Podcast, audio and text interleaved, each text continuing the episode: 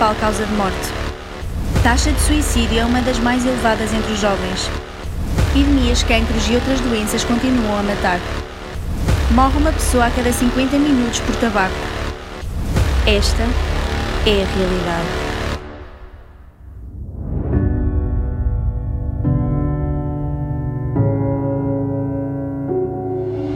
Mas Jesus é a verdade. Ele disse: Eu sou o caminho, a verdade e a vida.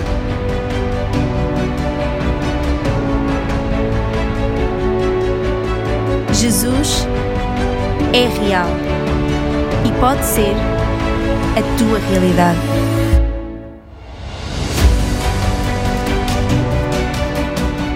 15 anos era alcoólico e drogado. Não acreditava em Deus. Mas quando Jesus entrou no meu coração, Ele me arrancou desse mundo, libertou-me e transformou a minha vida. Deus já me deu várias bênçãos financeiras. Uma delas foi o facto de ter recebido 10 vezes mais do que esperava. Jesus mudou toda a minha vida e me curou de bronquite asmática. Jesus está a trazer toda a minha família à salvação. Minha vida não fazia sentido. Por algumas vezes tentei até pôr fim à minha vida, o que me levou a uma depressão. Alguém me falou de Jesus e senti algo diferente em mim, principalmente o amor que eu nunca tive. Ao sentir esse amor, Jesus me limpou por completo. Eu e o meu marido tínhamos um problema de saúde que não nos permitia ter filhos. Jesus nos curou e hoje temos uma família linda com três filhos. Recebe a verdade. Diz comigo: Deus, eu reconheço que sou um pecador e que o meu pecado me separa de ti. Hoje eu creio com o meu coração e confesso com a minha boca que Jesus é o Filho de Deus. Ele morreu por mim na cruz e Deus, o Pai, o ressuscitou de entre os mortos. Te peço perdão e me arrependo de todos os meus pecados. Renuncio a todo o pacto com o mundo e faço um novo pacto contigo, Jesus. Entra no meu coração e muda toda a minha vida.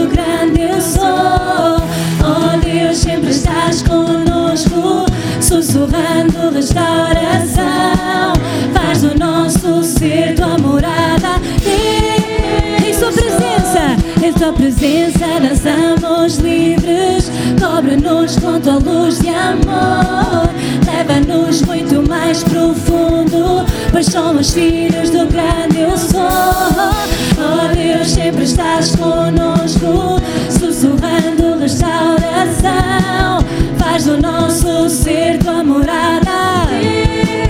Eu sou. Em tua presença dançamos livres, cobre-nos com tua luz de amor, leva-nos muito mais profundo, pois somos filhos, somos filhos do grande eu sou.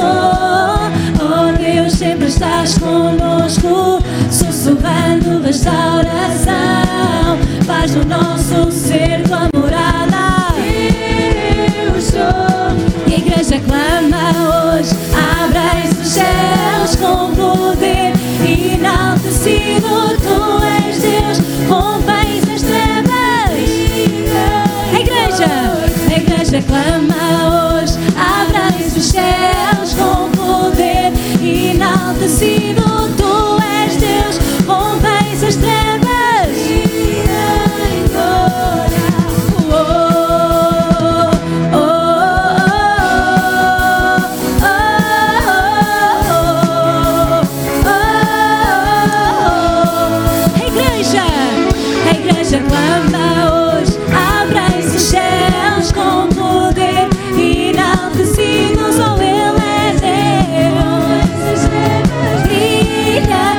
Igreja juntos. A igreja clama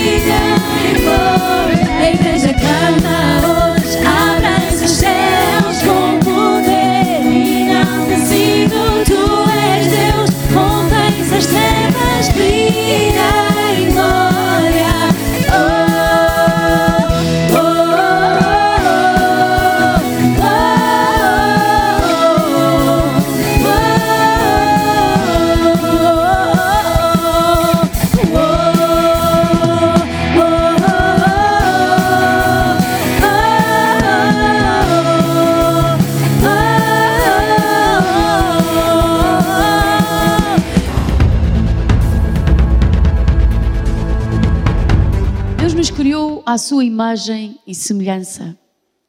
Fomos criados por nosso Deus, nosso Pai celestial, nosso Deus, que é bondade, diga comigo, Deus é bondade, misericórdia, santo, justo, formoso, majestoso, grandioso, onipotente, omnipresente, omnisciente, puro, verdadeiro, eterno.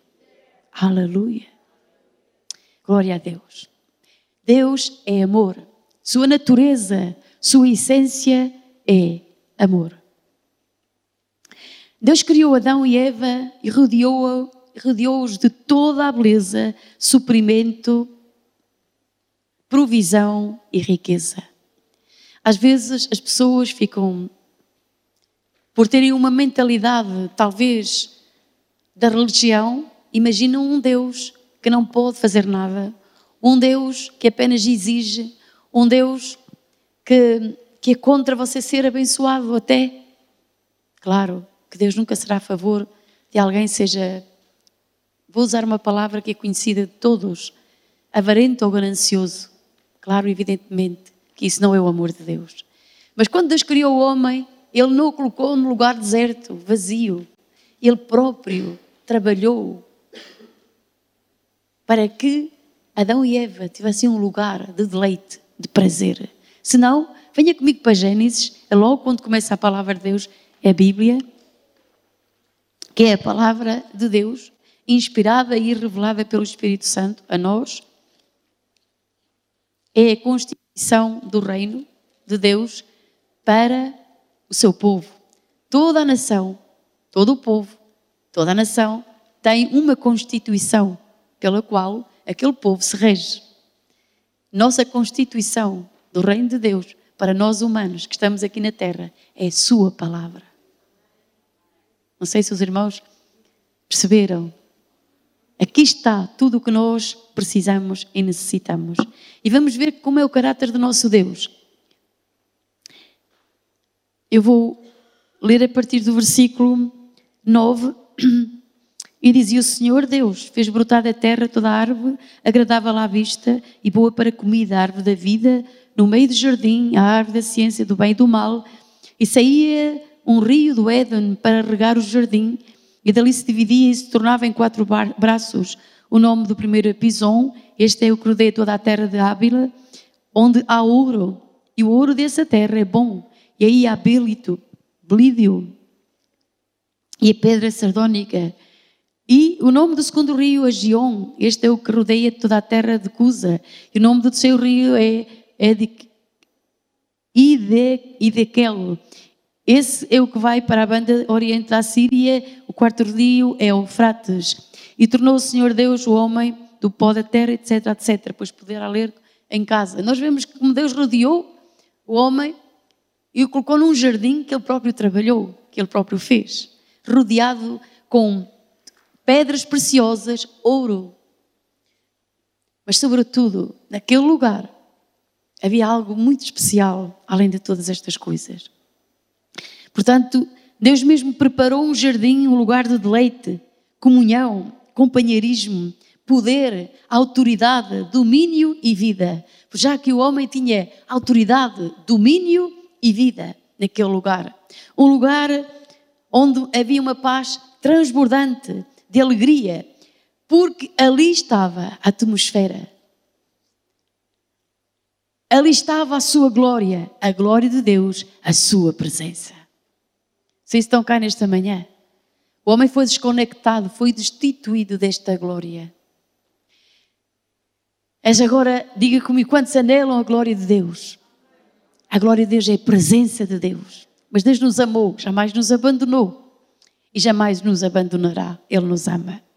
Por um ato de desobediência, o ser humano perdeu tudo isto que acabei de dizer, esta realidade.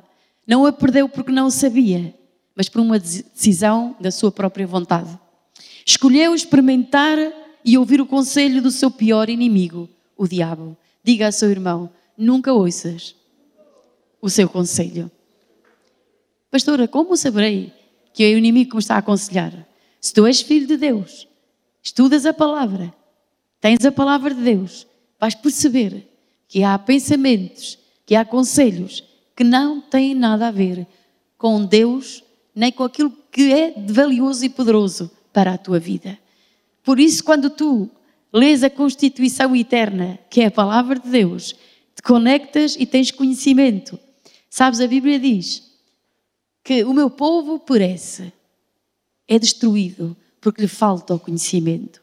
Não ter conhecimento de Deus, nem da Sua palavra, é um ponto fraco, muito fraco, onde o inimigo tem oportunidade para operar e destruir. Mas, diga comigo, mas, graças a Deus, porque Ele não nos deixa. Diga que esta manhã nós estamos aqui porque Ele nos trouxe. Amém? Então o inimigo escolheu experimentar, ou oh, peço perdão, Adão e Eva escolheram o pior. Depois do seu pecado, passou a ser escravizado pelo autor que o levou à desobediência. Lembre-se que lhe digo, sempre assim será. O autor que nos leva a desobedecer, o autor que nos leva a pecar, é o mesmo que nos escravizará a seguir. O próprio pecado é o mesmo que nos destruirá. Por isso veio Jesus, com o seu poder, com a sua graça, com o seu amor, para nos libertar, para nos abençoar.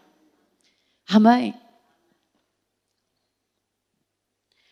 Então, o resultado de tudo isso, dessa desobediência, foi que perderam a glória de Deus. E em troca receberam morte, separação de Deus, medo, maldição, suor e etc, etc. Agora diga comigo, mas Deus, o Deus de amor, não nos abandonou. Posso ouvir um amém? Diga comigo, o Deus, o nosso Deus, Deus de amor, não nos abandonou. Ele mesmo, na pessoa de seu filho Jesus, já que em Hebreus, no capítulo 1, diz que Jesus é a expressa imagem de Deus. Está a querer dizer que se alguém quer conhecer a Deus, olhe para Jesus. Ele é a expressa imagem dele. Olhando para ele, nós podemos ver o Pai, conhecer a Deus. Amém? Ele é o mesmo, é mesmo, é ele mesmo na pessoa de seu filho Jesus, o Emmanuel, Deus conosco veio a esta terra e se fez homem e pagou o preço dos nossos pecados, ao dar a sua vida por nós, sendo pregado na cruz do Calvário. O inocente foi castigado em nosso lugar. O que merecíamos era a morte, mas aí está o amor de Deus. Venha comigo para Romanos 5, 8. Romanos capítulo 5, versículo 8.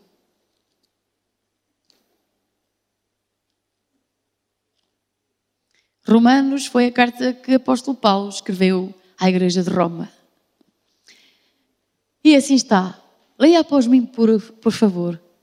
Diga comigo, mas Deus prova o seu amor para conosco, em que Cristo morreu por nós, sendo ainda pecadores. Então, Deus nos amou, sendo nós ainda pecadores.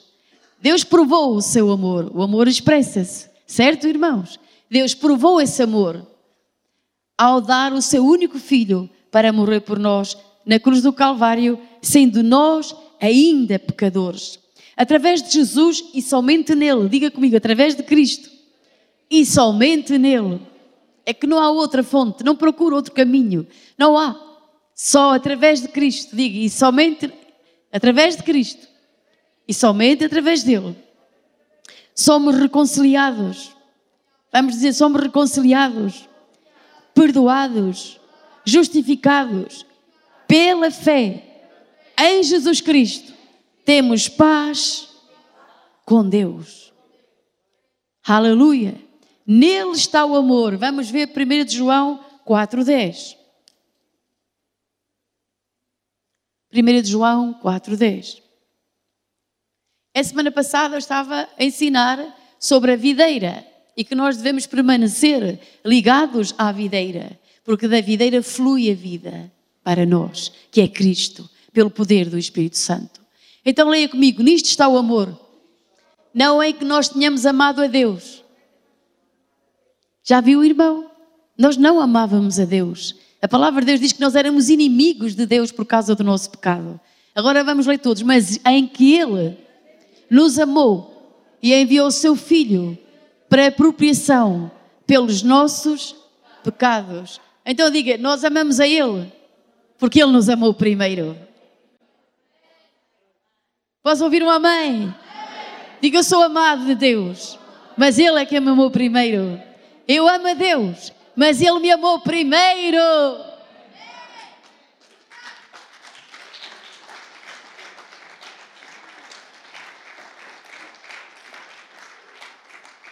Somos amados e também assim como somos amados, também nos devemos amar uns aos outros. 1 de João 4, 7. Assim como somos, somos amados, também devemos amar-nos uns aos outros. Aleluia. 1 de João 4, 7.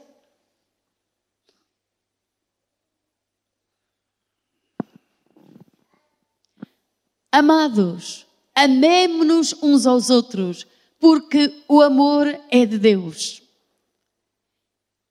Qualquer que ama é nascido de Deus e conhece a Deus.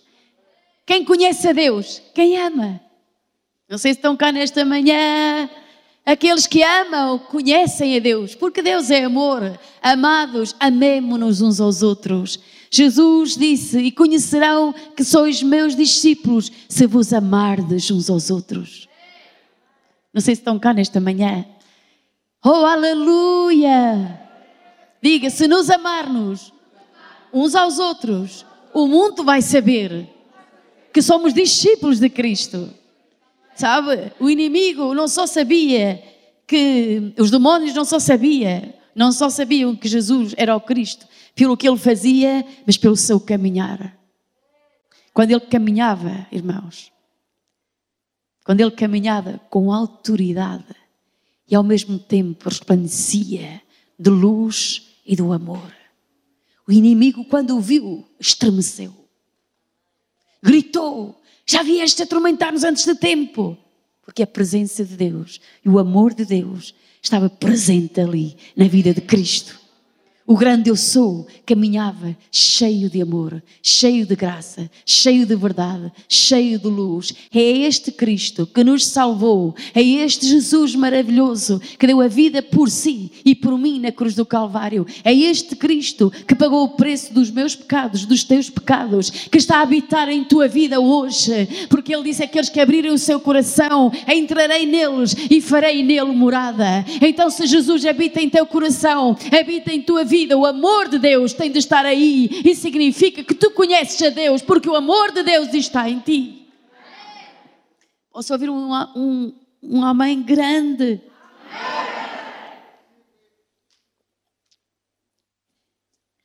O amor de Deus é perfeito. O amor natural é condicional. Todos nós sabemos já quase isso. Sempre quer algo em troca. Não é perfeito. O amor humano, o amor natural não é perfeito. Veja só.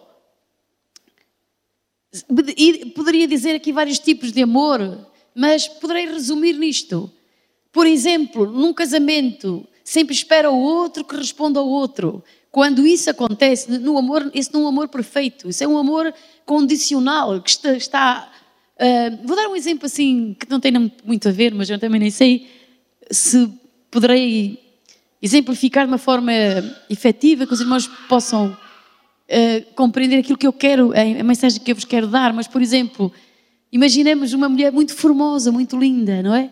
Mas com o tempo ela ganha rugas, um, fica forte, e o marido já olha para ela, ah, já não tens interesse.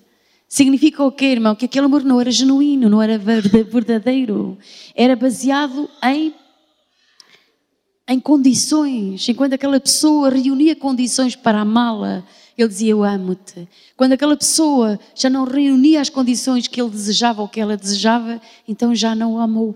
Significa que o amor não era verdadeiro, não era genuíno, não é o amor de Deus.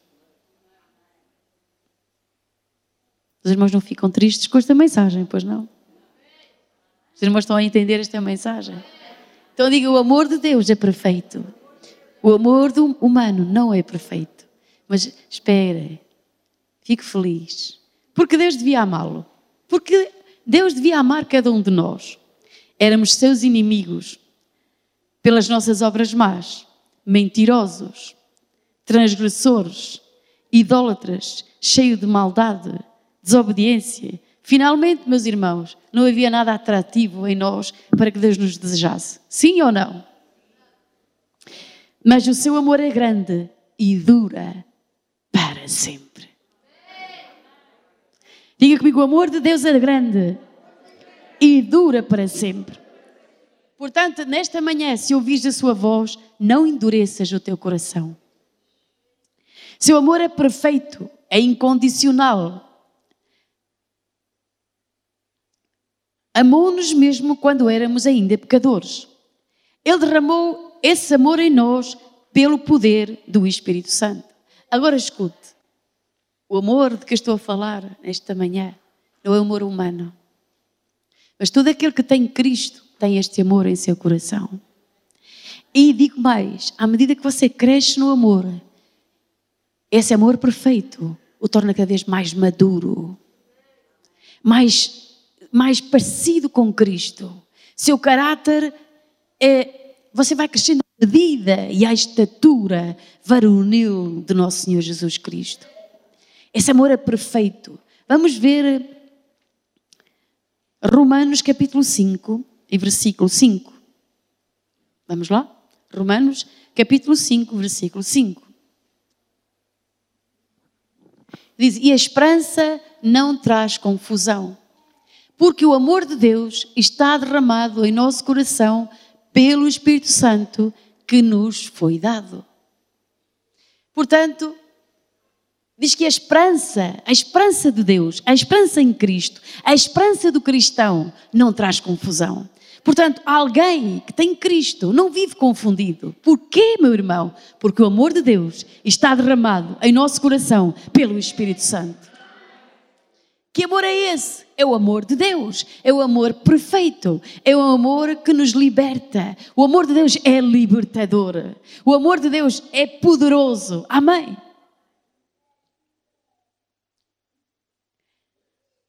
Porquê? Então a esperança não traz confusão, porque o amor de Deus está derramado em nosso coração. Seu perfeito amor cria em nós uma expectativa de fé e confiança. Posso ouvir um amém? Esse perfeito amor em nosso coração cria em nossa mente uma expectativa de fé e confiança. Diga a seu irmão: esse amor perfeito de Deus que está derramado em teu coração, cria em ti, cria em nós uma expectativa de fé e confiança. Amém.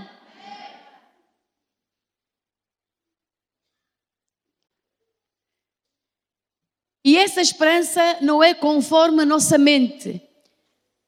E a nossa mente não está confusa, porque nós estamos cheios de expectativa. O perfeito amor de Deus lança fora o temor, o medo. Diga comigo, o perfeito amor de Deus lança fora de nós o temor. Diga, quanto mais cheios do amor de Deus, menos medo. Quanto mais cheios do amor de Deus, mais confiança. Mais cheios do amor de Deus, mais uma fé genuína.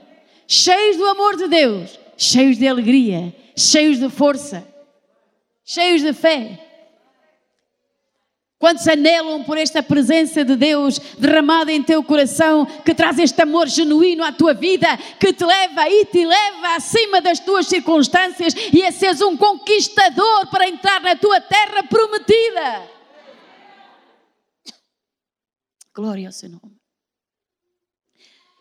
O medo, diz a palavra de Deus, vamos ver 1 João 4,18, que o medo traz tormento. É verdade, irmãos? Quando o medo toma conta do nosso coração, da nossa vida, nós ficamos atormentados. A, nossa vida não tem, não tem, não tem paz, não, não, não tem nada que, que, que seja proveitoso. Diz assim: no amor não há temor. Antes o perfeito amor lança fora o temor. Qual é o perfeito amor? É o amor de Deus. Porque o temor tem consigo a pena. Noutras traduções diz tem consigo o tormento. E o que teme não é perfeito em amor. Repara, as pessoas que temem, quando nós temos o temor, não podemos ter, ser perfeitos em amor. Porque é impossível. Ou tenho amor, ou tenho, ou tenho, ou tenho medo. E se há aí uma mistura, isso não, não é perfeito, não traz grandes condições. Porque o, o medo, como eu disse, traz tormento. O medo paralisa. O medo está sempre à procura de uma justificação para o erro cometido. É verdade ou não é, irmãos? O medo leva as pessoas a não serem reais, verdadeiras, por causa do medo. Medo de ser rejeitadas, medo de não ser aceite, medo disto, medo daquilo. O próprio Adão, quando pecou, também se escondeu de Deus com medo. O medo entrou no coração dele. Até ali ele não tinha medo andava no jardim, andava com Deus, tinha comunhão com Ele, passeava com Deus, mas quando pecou, quando pecou, o medo entrou no coração dele. Portanto, o medo é também uma arma do inimigo para nos derrotar. O medo também não nos permite crer no amor que Deus nos tem. Vou voltar a dizer. O medo não nos permite crer no amor que Deus nos tem. Porque o amor é perfeito, mas o medo olha de uma forma que parece que esse amor de Deus não se pode ser real para conosco, ou que não o merecemos, ou coisa assim. Mas não é verdade. Ninguém merece o amor, mas Deus está disponível. Quantos creem nisso? Diga comigo: ninguém merece o amor de Deus, mas Ele está disponível para todos. Para todos. Diga: Deus não está zangado comigo. Ele já resolveu isso através de Jesus na cruz do Calvário. Agora só temos que ir a Ele. Não sei se estão cá, nesta manhã.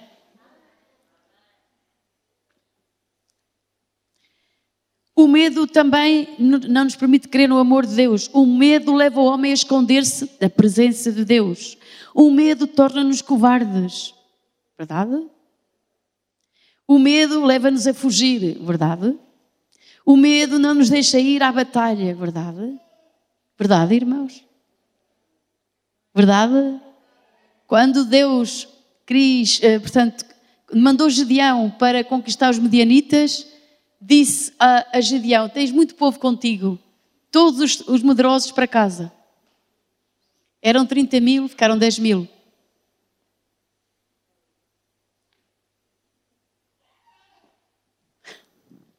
Depois dali ainda ficaram só 300. Porque o medo paralisa. Como é que uma pessoa vai à batalha cheia de medo? A princípio, se já vai com medo, já crê na derrota. Não estou a dizer do medo de enfrentar, é o medo de fugir, é o temor. Porque ah, se soubermos está ali um leão, há um certo. Não é? Agora, se dissesse assim, irmãos, pastores, está um leão à porta.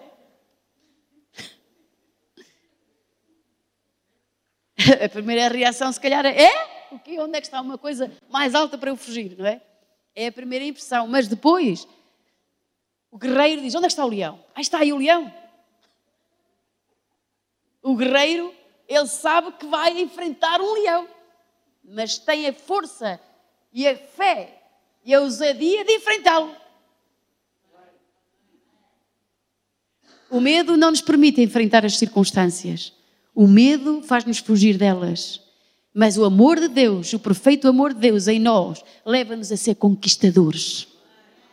Leva-nos a conquistar, leva-nos a a ir à batalha. Assim, o amor leva-nos a ir à batalha, exatamente. O amor de Deus em nós leva-nos a ir à batalha, porque sabemos quem caminha conosco ao nosso lado é o próprio Deus, é Jesus de Nazaré, é o Filho de Deus que habita em nós, que está em nós, na pessoa poderosa do Espírito Santo. Diga aí ao seu irmão: andar no amor de Deus é andar com Deus, porque Deus é amor. Amém? O medo vê a derrota antes de ser consumada. Aqui alguém já teve medo? Eu vou dizer a verdade, eu já tive muito. E até imaginava as coisas antes delas sucederem, ampliavas. O medo amplia as coisas maiores do que elas são. O medo vê a derrota antes dela estar consumada. A fé vê a vitória antes de estar consumada.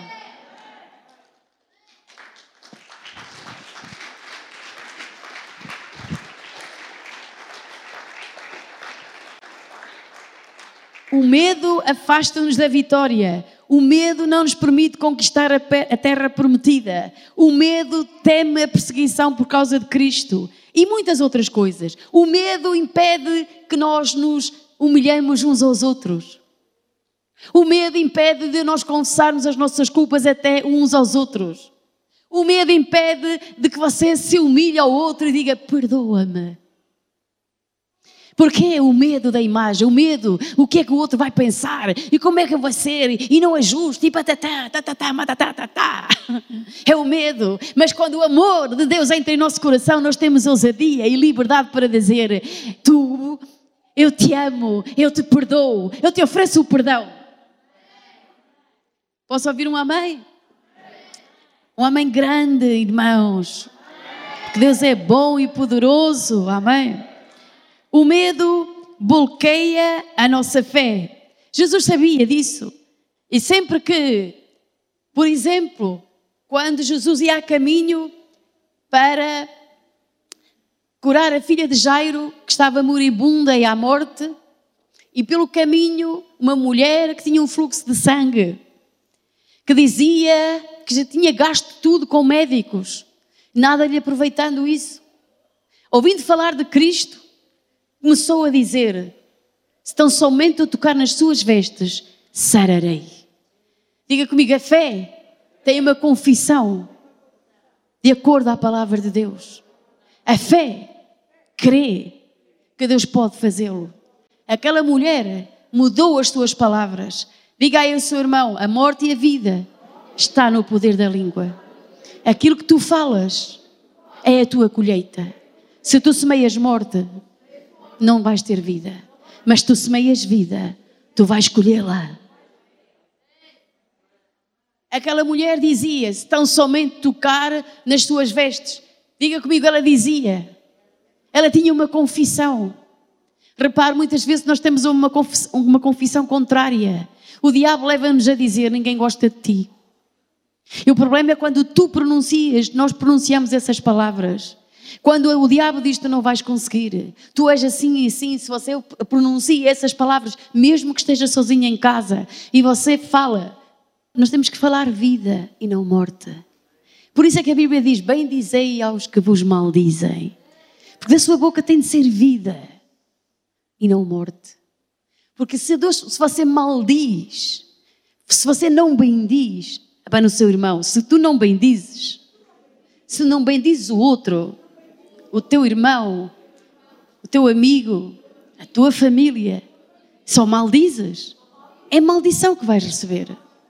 Estás conectado à maldição e não à bênção. Porque a nossa boca está conectada com o nosso coração. Por isso Jesus disse: do coração está cheio disso, fala a boca. Diga aí ao seu irmão, hoje, vamos tomar uma decisão. Vamos ter uma linguagem de amor, de bendição, de bem dizer, uma linguagem de fé. E olhar para o seu irmão e dizer-lhe: Tu és maravilhoso, confia em Deus, está a caminho à tua vida. A bênção do Senhor. Não tens que temer, há coisas grandes a acontecer para ti, há o céu a abrir-se para ti. Agora mesmo, desconecta-te dessa depressão, desconecta dessa maldição. Agora mesmo, conecta-te com o céu, conecta com a palavra de Deus e que venha rompimento à tua vida, que as tuas palavras negativas sejam anuladas e canceladas. Hoje crê no amor de Deus, hoje crê na bênção do Senhor, que há bênçãos para ser. De, para chegarem à tua vida, a serem desbloqueadas, agora mesmo, crê. Aleluia! Glória a Deus! E vou voltar a dizer: aquela mulher dizia-se tão somente tocar nas suas vestes. E ela procurou o momento. Deus, a nossa fé, a nossa fé vai, vai fazer com que o céu, o céu se mova a seu favor. Diga, a minha fé, a minha declaração de vida na palavra de Deus vai pôr o céu a mover-se em meu favor. Aquela mulher, aquela mulher era enferma, ela estava à beira da morte, mas ela esperou, ela confessou, ela declarou e chegou o momento em que Jesus ia passando ali. E naquele momento aquela mulher estava lá. E estava uma multidão que seguia Cristo, mas aquela mulher, contra todas as probabilidades, ela foi contra tudo aquilo que era impossível. Assim, quando tu tens fé, tu vais romper por meio da multidão. Quando tens fé, tu não vais ficar paralisado, porque a tua fé te diz: avança, porque eu estou contigo. Há um poder, há uma força que, se, que vem sobre a tua vida quando tu tomas a decisão de crer em Jesus, porque nele está a vida, nele está o favor, nele está a graça, nele está o amor, nele está a fé para tu seres uma vencedora e um vencedor.